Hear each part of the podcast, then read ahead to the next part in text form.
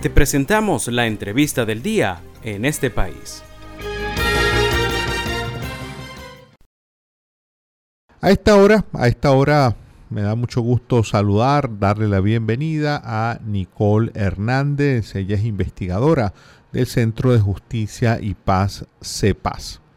Nicole, muy buenas tardes. Por aquí te saluda Andrés Cañizales. Muy buenas tardes, un gusto estar contigo en el día de hoy. Eh, muchísimas gracias, el gusto es nuestro. Hemos estado viendo un reporte semestral, la primera parte de este año 2023 que han hecho ustedes, haciendo un monitoreo sobre la persecución y criminalización en Venezuela.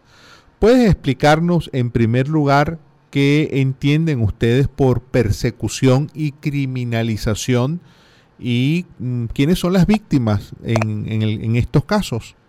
Bueno, cuando desde CEPAS hablamos de persecución y criminalización, estamos hablando eh, primero de patrones, que significa que son actos sistemáticos que violan eh, derechos humanos y que son perpetrados contra periodistas, contra la población, contra actores políticos, eh, contra la sociedad civil o ONG, em, con el fin de silenciarlas, de controlarlas. Es decir, hablamos de actos violatorios a derechos humanos contra determinadas personas en un plan, eh, eh, estratégico planificado para censurar a ese grupo de víctimas. Básicamente son personas que podríamos decir que tienen una figuración pública y que son víctimas de ciertos hechos para que para silenciarlos o invisibilizar lo que están diciendo o amedrentarlos, ¿no? Exacto, podemos hablar de figuras eh, públicas, políticas o incluso muchas veces atentan contra eh, una población que está visible, no es una figura pública, pero que justo en este momento se encuentra, por ejemplo, en un contexto eh, de protesta o que está visibilizando o reclamando eh, o exigiendo un determinado derecho. Mm. ¿Ustedes desde cuándo realizan este monitoreo, Nicole? ¿Desde cuándo CEPAS está dándole seguimiento a esta problemática? Tenemos casi 10 años eh, documentando estos actos eh, de persecución y criminalización. lo comenzamos en el año 2014 en el contexto de las protestas que se llevaron a cabo en ese año. Mm. Y las cifras que ustedes han recogido en este primer semestre del año 2023, este volumen, uno lee y dice, oye, 385 personas perseguidas o criminalizadas.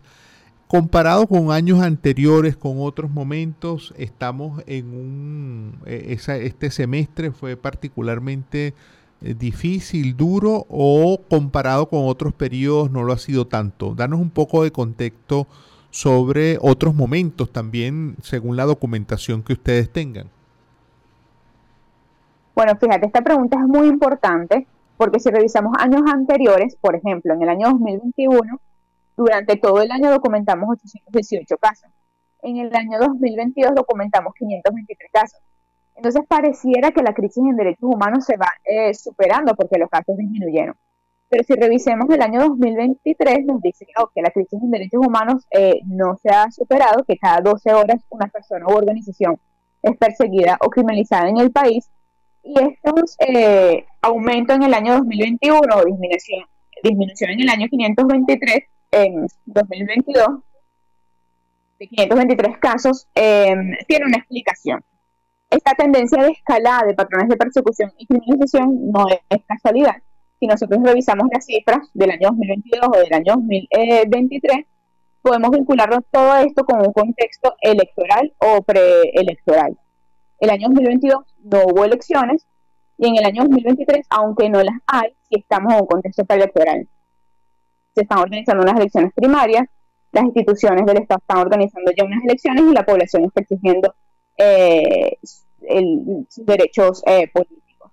Así que bueno, al relacionarlos, el contexto preelectoral o electoral con los casos de persecución, sin duda estos tienen eh, un vínculo porque el Estado al tener, em, al ver que tiene una posible pérdida de poder, necesita mantener mayor control y lo hace atemorizando, reprimiendo a los periodistas, a la población, a los actores políticos y a la sociedad civil. Entonces, digamos, hay una tendencia mm, que en contextos electorales o preelectorales como el que estamos en este año, pues crezca esa violencia, ¿no? Básicamente es un poco lo que ustedes han venido también documentando. Exactamente, por eso es que desde, desde nuestra experiencia, en nuestro monitoreo, podemos eh, afirmar que el año 2023 va a ser un año de agudización de los patrones de persecución y el año 2024 seguramente lo será más. Y eh, estos datos que ustedes ofrecen eh, también son de conocimiento de las autoridades. ¿Hay algún canal, digamos, por el cual eh, CEPAS o otras organizaciones de la sociedad civil en Venezuela le puedan manifestar a las autoridades la preocupación que ustedes tienen sobre este tema?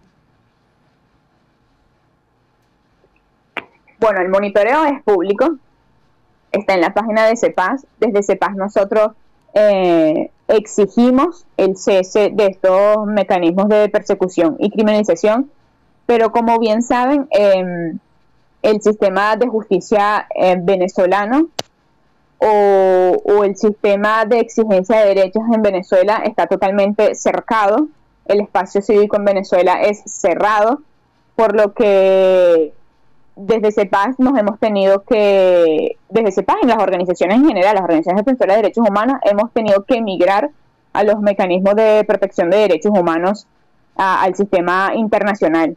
Así que nuestros informes van más que todo a, órganos como la misión de determinación de los hechos, al alto eh, comisionado y a los distintos órganos de tratado. Como te digo, hemos tenido que emigrar a las instancias internacionales porque no hay un sistema de justicia nacional que responda y en ese sentido, entonces, el llamado es a la exigencia de derechos desde las ventanas que nos quedan abiertas, que es el sistema internacional.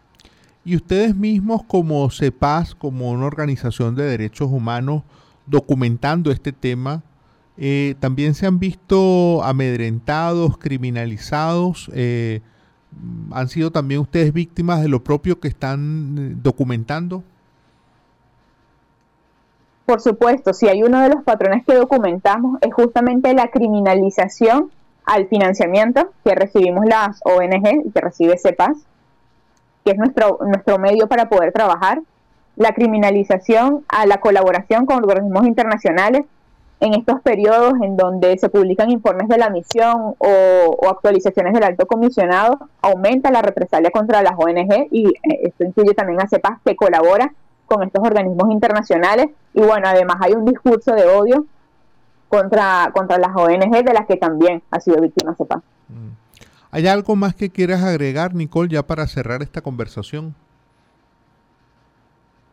No, bueno, yo quisiera más que todo eh, agregar que el mes de junio, si bien lo hemos documentado como un mes de criminalización a la protesta, hay dos arestas importantes a destacar que lo hemos visto en junio, julio y este mes de agosto, y es no solamente la criminalización a la protesta, sino también la violencia política.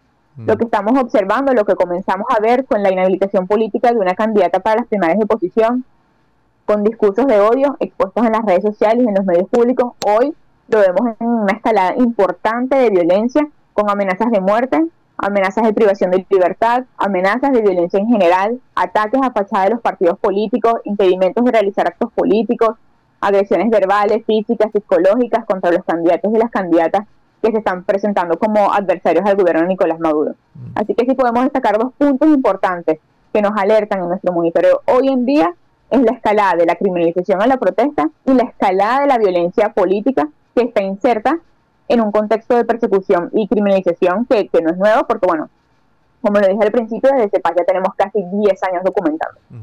Muchísimas gracias, te agradecemos mucho, Nicole por esta conversación. Era Nicole Hernández.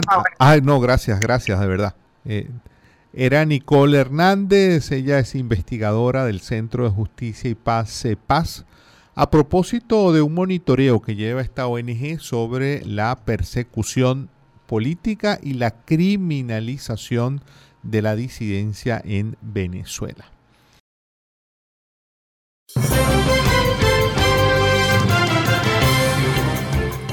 Esto fue la entrevista del día en este país.